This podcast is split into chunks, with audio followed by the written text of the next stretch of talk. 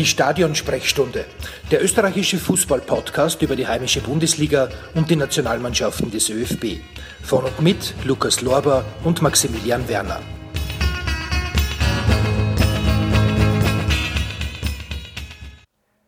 Ja, einen wunderschönen guten Tag, meine sehr verehrten Damen und Herren. Willkommen bei der Stadionsprechstunde. Heute leider ohne den allseits bekannten Kultkommentator Maximilian Werner der lässt sich entschuldigen. Dafür mit mir, Lukas Lorber und einem Gast. Fabian Schienagel von 12. Mann AT, Redakteur. Und ja. Was bist du noch, Fabian? Guten Tag. Schönen guten Tag. Was bist du noch, Fabian? Also neben Redakteur? Ähm, außer Redakteur. Ähm, Experte für Sportartikeln. Sehr gut. Perfekt. Also heute haben wir einen Experten für Sportartikel in der Sendung. Es geht aber nicht um Sportartikel, es geht um zwei Spiele. Besser gesagt zwei Niederlagen mit einer Tordifferenz von 2 zu 6 und dementsprechend 0 Punkten. Wir sprechen heute über die zwei äh, M-Qualifikationspartien Österreich gegen Polen und Österreich gegen Israel. So Fabian, was sagst du? Was, was ist deine Meinung zu den beiden Partien? Naja, also vor der EM-Qualifikation, also bevor das erste Spiel gegen Polen losgegangen ist, war ja die Euphorie ja doch groß und alle haben sich so gedacht, ja, einfache Gruppe eigentlich und da schafft man es schon, sich für die EM zu qualifizieren. Ja, und nach zwei Spieltagen schaut das Ganze schon ein bisschen anders aus. Österreich mit null Punkten als ja, glaube ich, am Tabellenende oder zumindest, ich glaube, ein Team hat noch null Punkte. Ich glaube, Lettland hat nur eine schlechtere Tordifferenz. Genau, aber sonst, ja, vier Punkte hinter Platz zwei, hinter Israel, gegen die man sang- und klanglos eigentlich untergegangen ist. Und jetzt gilt es halt, in den restlichen acht Spielen alles rauszuholen und eben zu schauen, sich doch noch irgendwie die EM zu qualifizieren. Die Situation ist natürlich jetzt, äh, die Ausgangssituation für die nächsten Partien ist natürlich jetzt alles andere als gut. Und ja, aber fangen wir jetzt an mit der ersten Partie. Die erste Partie war ja gegen Polen in Wien, ein Heimspiel. Und angefangen hat sie eigentlich nicht so schlecht, die Partie. Stimmt, Österreich hat ordentlich angefangen. Hm, ich habe es eigentlich sogar besser gefunden als erwartet. Also ich hätte einen ähm, defensiveren Start eigentlich von der ÖFB 11 erwartet. Aber man hat sich in der Anfangsviertelstunde oder in den ersten 20 Minuten schon zwei ganz ordentliche Torchancen rausspielen können. Und dann hat aber nach so circa 20 Minuten dieser Flow nachgelassen. Und dann haben die Polen zum ersten Mal eine Chance gehabt. Ich glaube, ein Kopfball von einem Innenverteidiger, wenn ich mich nicht täusche. Und dann kam auch noch ein äh, gefährlicher Schuss, bei dem Lindner den Ball noch gerade zur Ecke führen konnte. Mm, Im Anschluss ist leider vom ÖFB-Team immer weniger gekommen. Und ich fand es eigentlich enttäuschend, weil Polen jetzt auch nicht der super starke Gegner war. Also mit einer besseren Leistung hätte man mindestens ein Unentschieden, wenn nicht sogar einen Sieg holen können. Ähm, ja, Polen macht dieses 1 zu 0. Franco Foda wartet ewig auf einen Wechsel bis zur 81. Minute, bis er Marc Janko bringt. Und dann eben ein paar Minuten später Marc Janko mit einem Kopfball, der dann in seiner besten Zeit hätte den gemacht. Leider hat er ihn nicht gemacht. Du startest gegen Polen mit einer Niederlage im eigenen Stadion. Was mich aber an der Niederlage eigentlich noch mehr ärgert als diese Spielweise, war nach dem Spiel Aussagen von Spielern, die behauptet haben, sie waren das bessere Team. Und das habe ich zum Beispiel so nicht gesehen oder nicht so empfunden. Ja, wie du eben gesagt hast, äh, eigentlich haben es hauptsächlich am Beginn der Partie anfangs gut mitgespielt, haben auch dort die Chancen gehabt und natürlich die Chance von Marc Janko äh, kurz vor Schluss. Aber ja, es ob man die bessere Mannschaft war, da kann man auf jeden Fall und sollte man auch auf jeden Fall diskutieren. Na, also ich finde diese Aussage, also mir passt sie nicht, weil du hast gut begonnen, das hat gepasst und eigentlich hättest du so weitermachen müssen oder sogar, naja, zumindest mal schauen, was geht und dann noch im Laufe des Spiels eigentlich noch einen Zahn zu drauflegen. Wie gesagt, die Polen waren an diesem Tag ein schlagbarer Gegner. Sie sind keine Übermannschaft, vor der du dich, ähm, vor der du Angst haben musst oder so, sondern ein Gegner auf Augenhöhe ungefähr, an den du in einem Heimspiel eigentlich als Sieger davon gehen musst. Und ich finde auch, das Dings, wenn man so redet, die ersten 15, 20 Minuten, ein Fußballspiel dauert 90 Minuten, dann wird abgepfiffen und am Ende steht der Sieger fest. Und nicht schönreden, ja, die ersten 20 Minuten waren gut. Ja, man kann darauf aufbauen und so, aber wie gesagt, ein Fußballspiel dauert 90 Minuten und keine 20 Minuten. Ähm, ein bisschen Pech war halt auch dabei, wenn man überlegt, dass der Schiedsrichter dieses klare Foul an Krillic im Strafraum übersehen hat. Also da hätte es eigentlich Elfmeter geben müssen. Und ja, ich denke, Nautovic wäre wahrscheinlich angetreten und hätte den auch wahrscheinlich reingemacht. Es ist Aber natürlich, auf, es ist so, wie es ist. darf man sich auch, auch nicht verlassen. Auf jeden Fall, ja. Und eigentlich müsste das ÖFB-Team die Qualität haben, die Tore auch aus dem Spiel zu machen und sich nicht verlassen, ähm, dass dann zufälligerweise ein Elfer, der Elfer hätte eigentlich gegeben werden müssen, er ist aber nicht gekommen. Du musst halt mehr Chancen kreieren, mehr gefährlichere Chancen vor allem. Das war auch wieder so ein Punkt, der was mich ein bisschen gestört hat, ist, es waren so richtig zwingende Chancen eigentlich nicht dabei. Ganz am Anfang von Sabitzer, die war gut, dieser Drehschuss und dann eigentlich die, die nächste gute Aktion, die was ich jetzt im Kopf habe, dann ist schon die von Marc Janko und die war in der Schlussphase. Vielleicht habe ich irgendwas vergessen dazwischen, aber so ist es mir jetzt in Erinnerung geblieben. Von dem her kann man fast sagen, die Mannschaft war ideenlos Schon, oder? Das kann man durchaus so sagen. Also, du musst ja einfach gegen so einen Gegner mehr Chancen erspielen, mehr hochwertigere Chancen vor allem. Und wenn du dann diese hochwertigeren Chancen auch hast, brauchst du natürlich aber auch einen, der was diese Chancen reinmacht. Und wir haben eigentlich gute Offensivspieler im Team. Es standen auch Spieler auf dem Feld, die für Tore gut sind. Savica, Arnautovic, Lazaro sind drei, die ganz gut schießen können. Und ja, einfach diese Unkreativität. Und wie gesagt, viele Torchancen waren einfach nicht dabei, viele hochkarätige vor allem nicht. Das hat mir einfach gefehlt. Und da gibt es auch sicher daran zu arbeiten, dass man in den zukünftigen Spielen erstens sich mehr Chancen erarbeitet, aber nicht nur so Halbchancen oder nur so halbgefährliche, sondern wirklich sehr gefährliche Torchancen, die was einfach fix zu einem Tor führen könnten. Ähm, wie du gesagt hast, ähm, einfach hochkarätigere Chancen kreieren, dass man überhaupt, äh, dass man eben auch die Chancen hat, dass man diese äh, Möglichkeiten dann auch ins Tor trifft. Aber Franco Foda ist ja für diesen Fußball, den das Nationalteam jetzt im Moment spielt, ja bekannt. Bei Sturm war es ja auch so, es ist mehr der reaktive Fußball, es ist mehr der, ja, äh, wenn man es ganz äh, schlimm sagen will, dann kann man sagen, es ist ein Vaterfußball. Das äh, sehe ich eigentlich auch so. Also spannend ist es nicht. Ähm, zumindest fehlt mir ein bisschen die Spannung und ja, also mein Geschmack vom Fußball trifft das einfach nicht. Also, wenn wir ganz ehrlich sind, wenn man es mit einem anderen Deutschen vergleicht, der in Österreich tätig ist, mit einem Fußball à la Marco Rose, dann sind das eigentlich zwei verschiedene Welten, was jetzt ein Nationalteam spielt und was Red Bull Salzburg spielt. Okay, das ist wieder ein Äpfel-Birnen-Vergleich, weil das eine ist auf nationaler Ebene und das eine ist auf Vereinsebene kann man so auch direkt nicht vergleichen. Aber trotzdem sieht man einfach, diese Art und Weise zu Fußball spielen ist eventuell vielleicht nicht ganz die richtige für das Nationalteam, weil ich weiß, also so, wenn man jetzt ein paar Jahre zurückgeht, so diese EM-Qualifikation für die EM 2000, 2016.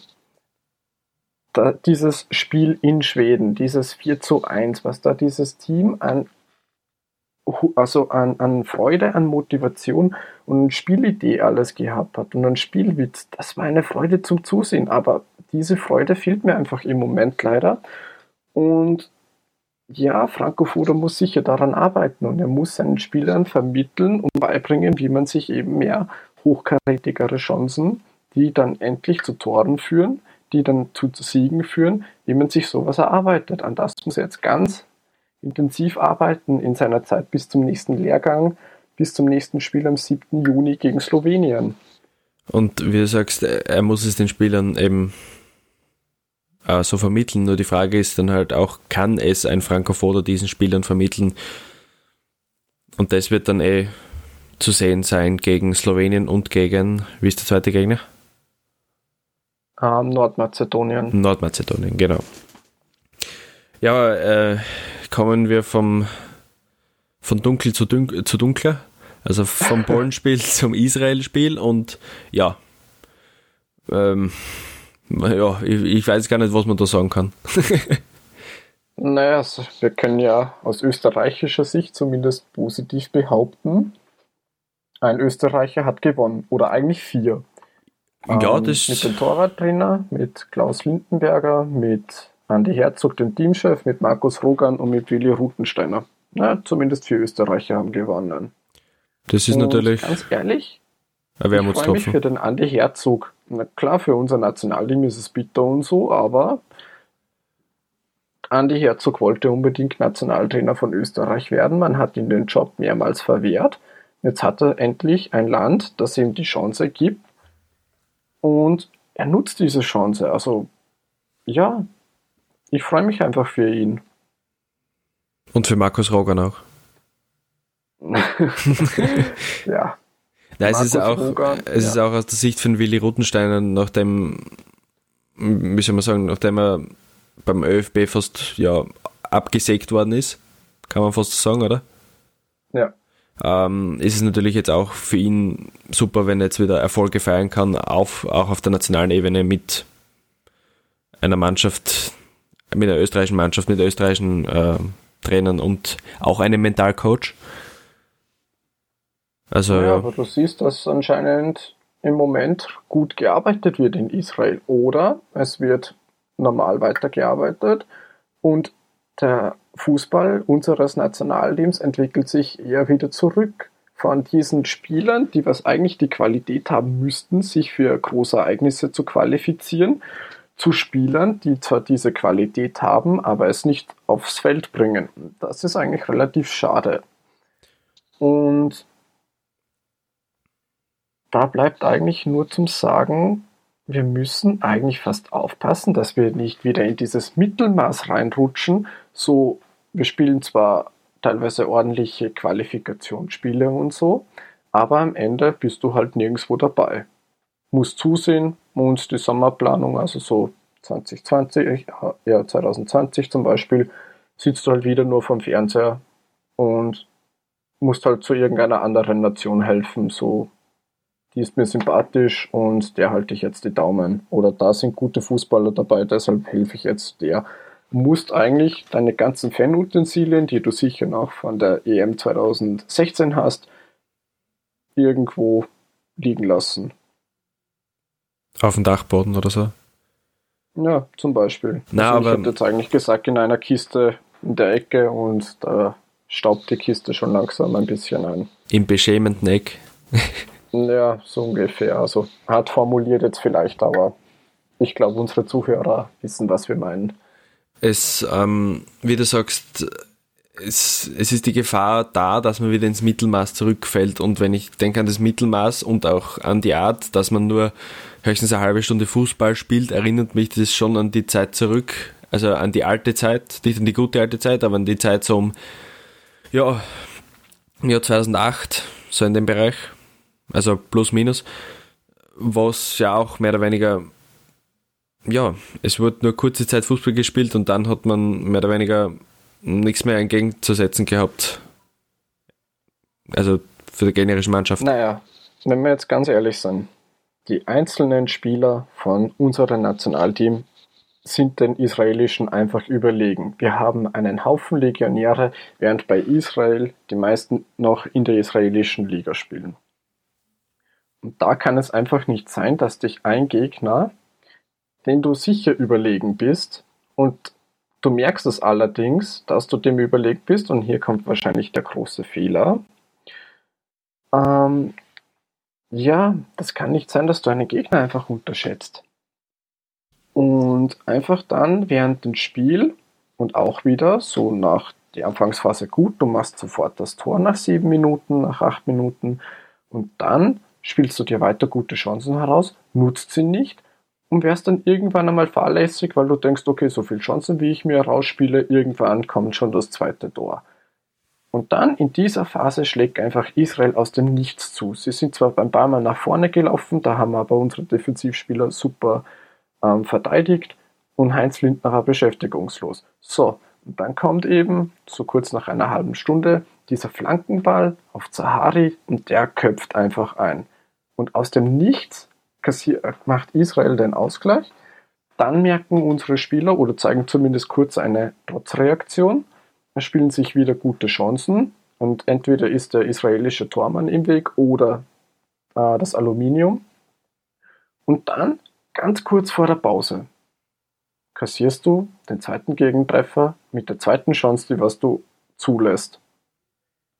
Und kommst aus der Pause heraus, probierst es vielleicht nochmal ein bisschen so, aber es war kein großes Aufbäumen, was ich, wir da gesehen haben.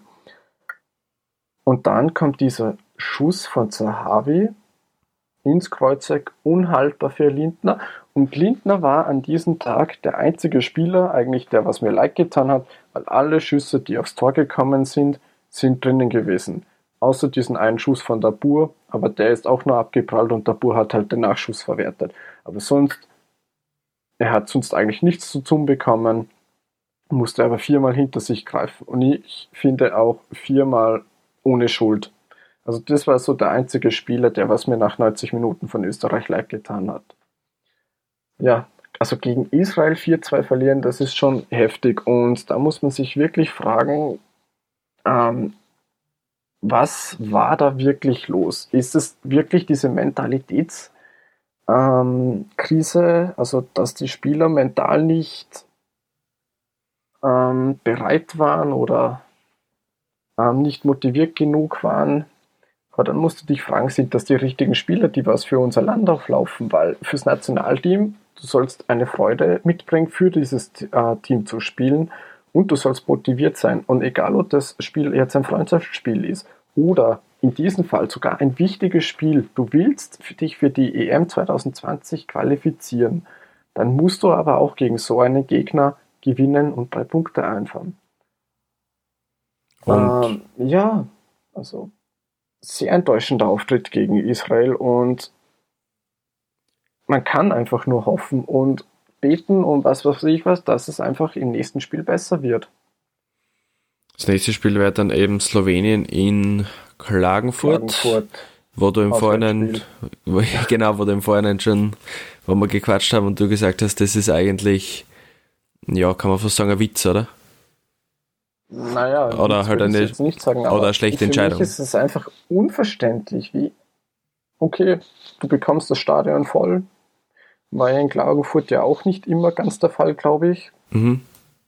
Aber dann laufst du halt vielleicht auch in die Gefahr, dass du aus einem Heimspiel fast ein Auswärtsspiel machst, weil sicher viele Slowenen vor Ort sein werden, um ihre Mannschaft zu unterstützen. Ich verstehe den ÖFB hier nicht ganz mit dieser Ansetzung, dass man eben sich für dieses Stadion in Klagenfurt entschieden hat. Man hätte es zum Beispiel auch so machen können, du gibst das Spiel ins Happel oder nach Salzburg und gibst zum Beispiel in Salzburg ist ja dann das Spiel gegen Lettland und tauscht dann einfach und das Spiel gegen Lettland ist halt dann in Klagenfurt. Du bekommst ja das Stadion so oder so wahrscheinlich voll. Ähm, wobei das wird sich auch ein bisschen herausstellen, wie die weitere Qualifikationsphase läuft, denke ich jetzt mal. Ob du dann wirklich die Stadien voll bekommst, ist jetzt auch wieder eine gute Frage. Und außerdem kann man beim ÖFB auch sagen, ich glaube, die haben nicht damit spekuliert, dass man nach zwei Spielen mit null Punkten dasteht.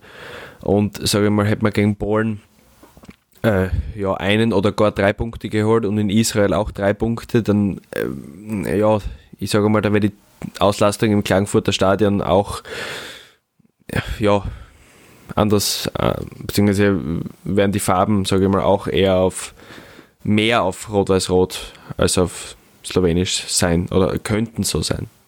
Ich meine, natürlich ich werden glaube, viele, könnten trotzdem viele, und es werden wahrscheinlich auch einige Slowenen in Klagenfurt sein, aber die Situation am Anfang kannst du halt vorher nicht bestimmen, sage ich mal. Naja, stimmt schon. Und ich glaube, dass man sich ein bisschen zu sicher war. Ist auch immer so ein bisschen durchgekommen. Also nicht direkt, aber so immer so ein bisschen so, ja, Gruppe ist eigentlich nicht schwierig. Und wie man sieht, anscheinend ist es doch für unser Team. Und ja, eigentlich vier Punkte. Du hättest dir vornehmen können vor diesen zwei Spielen. Ich starte mit vier Punkten, dann hast du einen guten Start. Mhm. Und bist in der Tabelle, je nach Tordifferenz, erster, zweiter. Es kommt darauf an, die Polen, wie die dann das zweite Spiel angegangen wären und so. Aber du könntest zumindest sagen, okay, du bist auf den ersten oder auf den zweiten Platz, du baust jetzt darauf auf, spielst dann gegen Slowenien. Heimspiele müssen meiner Meinung nach sowieso immer gewonnen werden, egal gegen wen du spielst. Und dann geht eben die Reise weiter. Dann fährst du gegen, äh, nach Nordmazedonien. Nordmazedonien, drei Punkte ist ein Muss, über das brauchen wir nicht reden. Und dann hast du nach vier Spielen, rechnen wir mal grob, also Slowenien ist machbar oder ein Sieg normalerweise. Sollte, sollte machbar sein, auf jeden Fall. Ja, ja und Nordmazedonien sind drei Fixpunkte. Also wenn du die nicht schlägst, egal ob du jetzt auswärts in Nordmazedonien spielst oder daheim, dann brauchst du das Wort EM 2020 nicht aussprechen und nicht einmal im Kopf haben. Also das brauchst du nicht einmal denken. Und, und ja, es wird jetzt spannend zu sehen sein, was sich eben da Ende Mai bzw. Anfang Juni tut. Ähm, was ich relativ spannend finde, auf was ich mich eigentlich schon ein bisschen freue, ist die Benennung des neuen Kaders. Also wenn das nächste Mal die Kaderbekanntgabe ist, dass er anscheinend, so hat es zumindest geheißen, personelle Veränderungen geben wird. Es wird Maßnahmen und, geben, hat es geheißen, das stimmt, ja.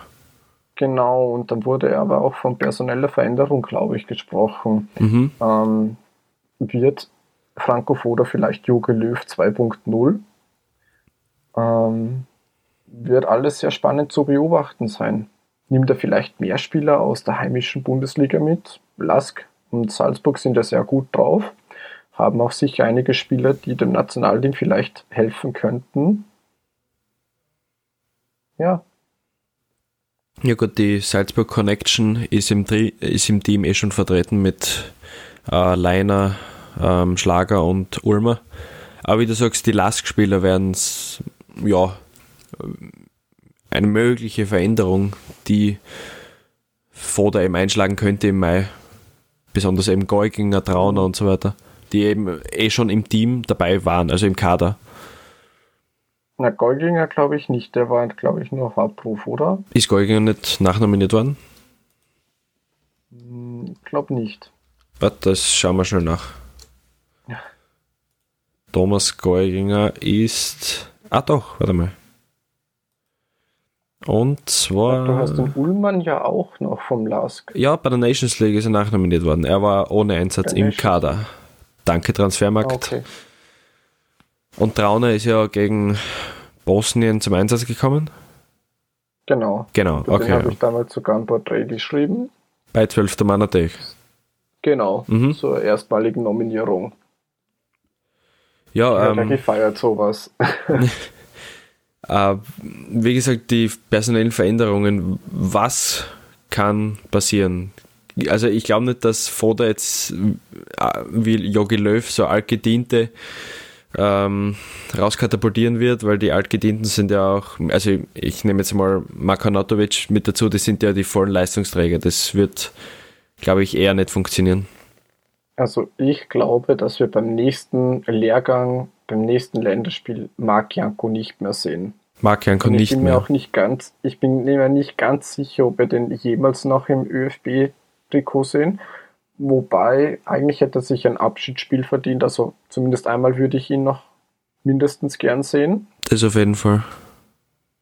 Und ja, über Brödel wird ja auch immer viel diskutiert, ob seine Nominierung jetzt gerechtfertigt ist oder nicht. Im Verein spielt er ja nicht und darf trotzdem zum Nationalteam. Nur eigentlich hat das Nationalteam ja nicht so schlechte Erfahrungen mit Spielern gemacht, die nicht gespielt haben. Weil wenn man bedenkt, Robert Almer Robert Almer ist das beste Beispiel, das stimmt ja. oder Marc Janko damals auch, wo hat der in, der in der Türkei war er tätig, da hat er auch nie gespielt. Mhm. und trotzdem nominiert worden. Er hat seine Leistung gebracht. Er war mit seinen Toren ähm, auch daran beteiligt, dass Österreich eben 2016 in Frankreich mit dabei war.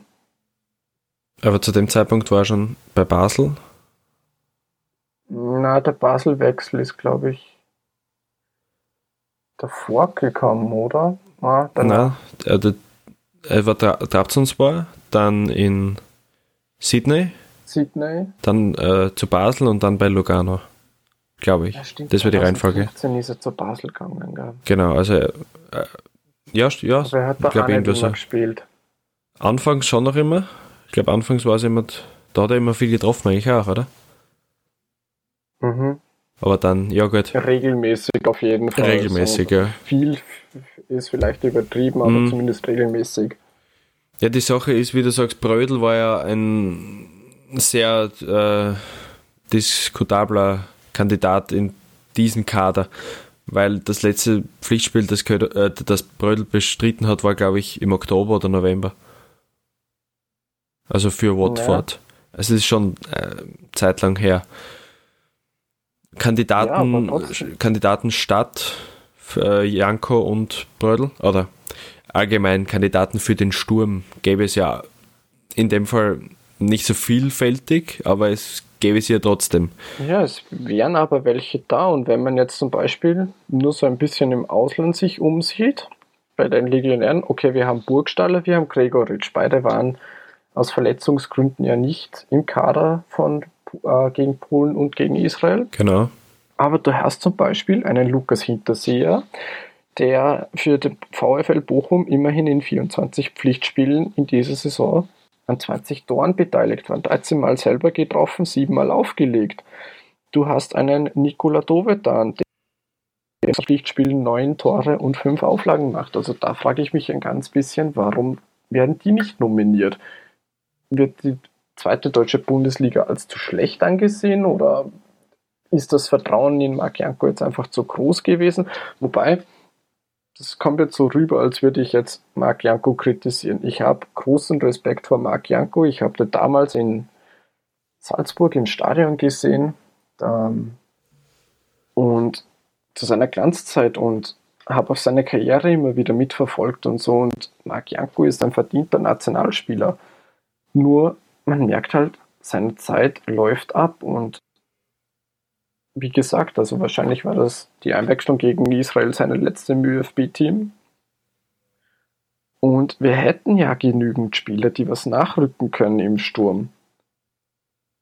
Wie gesagt, auf Burgstaller Gregoritsch musste man äh, verzichten, aber du hast noch Hinterseher, du hast Dovedan, du hast auch in der österreichischen Bundesliga Stürmer, die was du eventuell ins Blickfeld nehmen könntest. Zum Beispiel ähm, Dominik Friesner vom LASK, 28 Einsätze und auch an 10 Tore beteiligt. Ist jetzt nicht vielleicht der Überwert, aber trotzdem, der ist konstant an Toren beteiligt. Warum kann man über so einen Spieler vielleicht nicht mal nachdenken? Und ja, Verteidigerposition sehe ich jetzt nicht so das große Problem. Stefan Bosch war ja zum Beispiel auch schon nominiert für diese Länderspieler. Mhm. Ähm, kann man sich, wird sicher eine Option werden. Und ja, die Innenverteidigung ist bei uns ja sowieso gesetzt. Du hast Hinteregger, du hast Dragovic, du hast Wöber. Über den möchte ich später vielleicht auch noch sprechen, wenn wir Zeit haben. Ja, also auf der Innenverteidigerposition Und es braucht ja nicht immer den großen radikalen Umbruch, so jetzt wie, wie Yogi Löw, der, der, der gnadenlos drei Leistungsträger oder verdiente Nationalspieler einfach so gnadenlos rausgeschmissen hat. Das brauchst du ja nicht. Du kannst ja deinen das Grundgerüst vom Kader steht und da kannst du mit gewissen Spielern einfach nachrüsten und schauen, dass du die Qualität steigerst und am Ende deine Spiele gewinnst. Mhm. So sehe ich das jetzt zum Beispiel. Ähm, du hast gesagt Maximilian Wöber. Ähm, beim Wöber war es ja so, er war anfangs nicht im Kader. Dann ist genau. Philipp Lienhardt, glaube ich, was. Ja, Philipp Lienhardt ist ja. äh, dann verletzt ausgefallen und er wurde nachnominiert. Und daraufhin war er eben in der Startelf gegen Polen. Gegen äh, Polen hat auch ziemlich stark gespielt. Gegen Israel wieder we eher weniger. Wobei oh, gegen Israel keiner gut war. Ja, nicht mal ansatzweise gut. Stimmt auch, ja.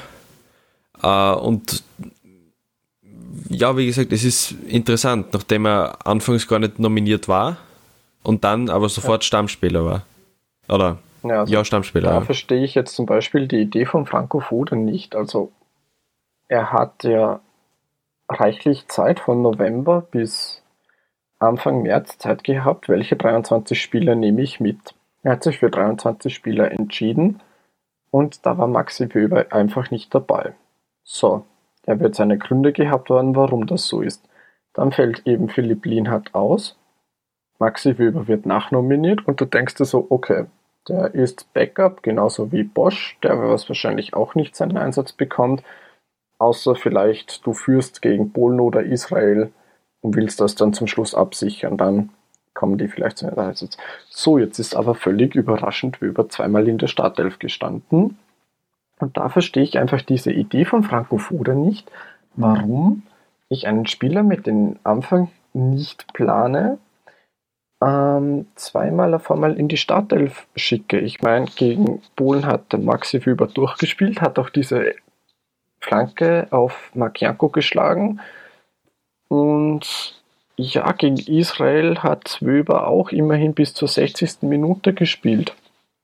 Ist dann äh, glaube ich, vom Feld gegangen für Marc Ähm, also, vielleicht kommt nur mir das komisch vor, oder wie siehst du das? Ja, ähm, wie du sagst, es, es ist schon interessant, wenn man bedenkt, dass Foda nicht auf Wöber baut. Aber wenn es dann darum gegangen ist, dann schon wieder obwohl er eigentlich anfangs gar nicht so spekuliert hat. Ich meine, es ist wahrscheinlich, vielleicht hat sich das in der taktischen Analyse vor dem Spiel oder während dem Training oder so weiter, hat sich das noch irgendwie ergeben, dass er eben umgeschwenkt ist, aber es ist natürlich zum Bedenken und jetzt, wenn wir gerade dabei sind, wir haben gerade die ganze Zeit über die Spiele geredet. Was für ein Teil spielt Franco Foda für dich äh, bezüglich der zwei Ergebnisse? Naja, also wenn du so ein Ergebnis, also Zwischenergebnis zur Halbzeit wie gegen Israel hast, gegen Polen ist ja 0-0 gestanden. Ähm, aber gehen wir jetzt mal speziell auf das Israel-Spiel. Da bist du 2-1 zur Halbzeit hinten. Weißt eigentlich wahrscheinlich nicht mal warum, weil Israel nur zweimal fast da gekommen ist und zweimal getroffen hat. Ähm, eigentlich müsstest du hier als Teamchef die Mannschaft noch voll motivieren können und müssen eigentlich, muss sie eigentlich total motivieren. Hey Jungs, wir sind zwar hinten, aber wir können trotzdem noch gewinnen. Das Spiel dauert noch 45 Minuten. In 45 Minuten kann noch so viel passieren. Und wie wir aus der Fußballhistorie wissen können, auch in zwei Minuten sehr viele Dinge passieren, die den, die den Spielverlauf eine komplett andere Rolle geben. Können reichen, ja. Und mir fehlt eben diese Motivation, also von den Spielern, aber auch vom Trainer her, also weiß ich nicht, es ist einfach nicht so ein Feuer drin und da möchte ich wieder ähm, dem Marco Rose als Beispiel hergeben, der es schafft, seine Mannschaft, so wie letztes Jahr in der Europa League gegen Lazio Rom, wo Salzburg insgesamt mit 5 zu 2 hinten ist, nach mehr als eineinhalb Spielen. Und der motiviert seine Mannschaft trotzdem so, dass Salzburg dieses Spiel noch dreht, vier Tore macht, weiterkommt. Und das war aber nicht das einzige Spiel, in dem er die so motiviert hat, sondern der vor großen Spielen merkt man das besonders, der kann seine Mannschaft einfach motivieren und denn seine Spieler rennen für ihn durchs Feuer. Und das fehlt mir einfach beim Nationalteam, dass das die, unsere Nationalspieler für Franco Foda durchs Feuer laufen würden. Da fehlt wahrscheinlich die Motivation, die der Teamchef den Spielern gibt. Und gleichzeitig muss man sich wahrscheinlich auch fragen, sind die Spieler überhaupt motiviert genug? Also, ich glaube, da kann man in einen leichten Teufelskreis rein. Kann auf jeden, kann auf jeden Fall passieren. So, jetzt ja, haben. Aber das wäre absolut schädlich. Also, wenn auf jeden man Fall. in diesen Teufelskreis reinkommt, hm, vielleicht sollten wir statt Andi Herzog Markus Rogan vom israelischen Team abwerben. Oder gleich alle vier. Ja, wobei, ganz ehrlich, hm, wenn du zweimal oder sogar noch öfter absolviert wirst für den Job, den du unbedingt haben willst, also so wie Andy Herzog diesen ÖFB ähm, Teamchef-Job, mm, und du hast jetzt aber deine Chance bekommen vor einem Verein oder vor einem Land, das sicher nicht so Möglichkeiten hat von den Spielern her und von der Qualität her wie Österreich. Aber die geben dir die Chance. Dort kannst du dich beweisen. Und dort kannst du auch herumexperimentieren und die sind dir aber wahrscheinlich nicht böse, weil die träumen ja nicht von Anfang an von dieser EM 2020, sondern die wollen guten Fußball zeigen und sich so gut wie möglich verkaufen. Mhm. Ähm, würdest du da zum Beispiel als Andi Herzog, da wo du dir was aufbauen kannst, ähm, zum ÖFB zurückwechseln, wo du wahrscheinlich vom ersten Tag an, wo du bei dieser Pressekonferenz sitzt, wo so vorgestellt wird, wahrscheinlich von Haus aus gleich Druck hast, weil du dich fürs nächste Großereignis qualifizieren musst. Würdest du da wirklich wechseln? Zweimal eben diese Absage oder noch öfter? Ähm, ich würde sagen ja. Aber das auch nur ja, weil es eben Andreas Herzog ist. Und weil Andreas Herzog oder weil Andy Herzog ich weiß jetzt leider nicht die genaue Zahl, wie viele Nationalspiele er absolviert hat, aber weil er einfach 103, glaube ich. 103, das ist schon eine, eine Zahl, gell? Und wenn man dann sagt, hey Moment, ich habe ich bin 103 Mal für das Team aufgelaufen, ich habe, wenn ich wie viele Tore erzielt, ich Vier gegen Israel. Du bist Geschichte in dem Land, du bist Geschichte bei der Mannschaft und jetzt hast du die Möglichkeit, jetzt kriegst du wirklich die Möglichkeit, du kriegst das Angebot vorgelegt, Kollege, du könntest diese Mannschaft trainieren. Ich kann es mir, ich meine, ich kann ihn auch verstehen, wenn er sagt, er würde in Israel bleiben, aber ich würde es auch verstehen, wenn er sagt, er wird den, wird den Trainerjob in Österreich machen. Ja, früher oder später werde er sowieso annehmen. Also kann man nicht vorstellen, dass der Andi Herzog am Ende, wenn er irgendwann einmal seine Karriere beendet, nicht ÖFB-Teamchef war. Mhm. Also ist in meiner Vorstellung jetzt nicht drin. Es ist von dem her sehr wahrscheinlich, dass es passieren kann. Aber jetzt nochmal zu der, zu der Mannschaft selbst und zu der derzeitigen Situation zurückzukommen. Zwei Spiele sind gespielt. Ähm, acht kommen noch. Das sind mögliche, ja, das sind mögliche 24 Punkte. 8 mal 3 ist 24, ja. Und wie viele Punkte kann Österreich von den 24 Punkten noch holen? Und ist es genug? Uh, die Frage ist nicht, wie viel kann, sondern wie viel muss Österreich holen? Und wie viel Und werden sie die holen? Die Antwort eigentlich 24. Ähm, naja, es kommt jetzt ein bisschen ja auch wieder auf den Gruppenverlauf und so drauf an, wie sich die anderen schlagen. Ja, die Polen können ja auch genauso in Israel patzen auf jeden Fall. Ja. Zum Beispiel gegen Lettland und Nordmazedonien. Gegen Lettland oder so. Also im Fußball kannst du ja nichts voraussagen und wir werden uns da sicher noch Dings. Aber Österreich muss jetzt diese 24 Punkte eigentlich holen. Und das hat mir auch in der Analyse von Herbert Prohaska am Sonntag so gut gefallen, der gesagt hat, okay, du kannst in einer Qualifikation mit 10 Spielen zweimal verlieren. Und dann hat er dazu gesagt, ja, der Scheiß ist eigentlich du hast jetzt die ersten zwei Spiele schon verloren. Also hast du acht Spiele, in denen du alles richtig machen musst. Und da hoffe ich einfach, dass dieser Druck für die Spieler im eigenen Kopf, aber auch von medialer Seite nicht zu groß wird. Und das wird aber wahrscheinlich genau dieses Problem werden. Die Spieler haben jetzt den Druck, okay, wir dürfen uns eigentlich keine Fehler mehr erlauben, wenn wir 2020 dabei sein wollen. Und von medialer Seite wird eigentlich auch der Druck kommen, weil ja immer diese Rede war, dass man sich für diese EM 2020 qualifizieren will. Und fast muss mit der Gruppe. Und eigentlich, ja, ganz ehrlich, ich meine, es sind unangenehme Gegner dabei, so wie Israel und Slowenien.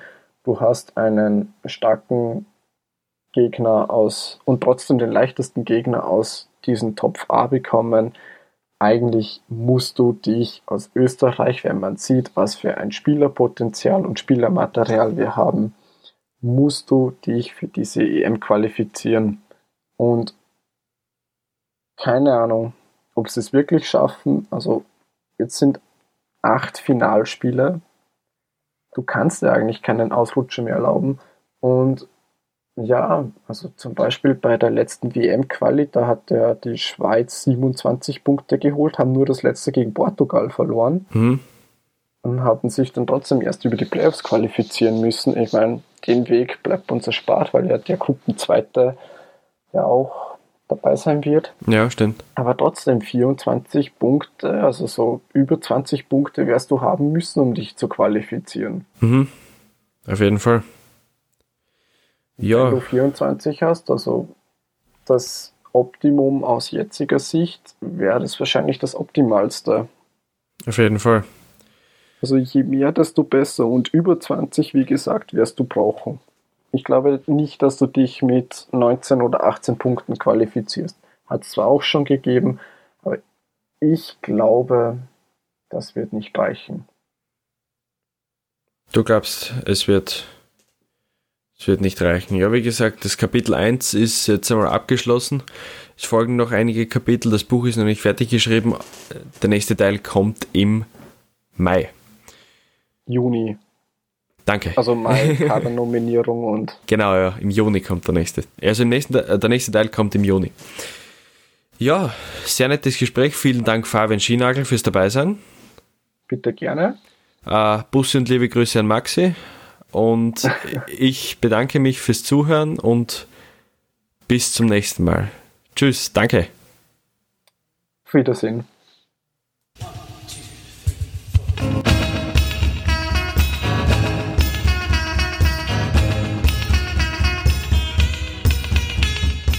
Die Stadionsprechstunde, der österreichische Fußball-Podcast über die heimische Bundesliga und die Nationalmannschaften des ÖFB. Von und mit Lukas Lorber und Maximilian Werner.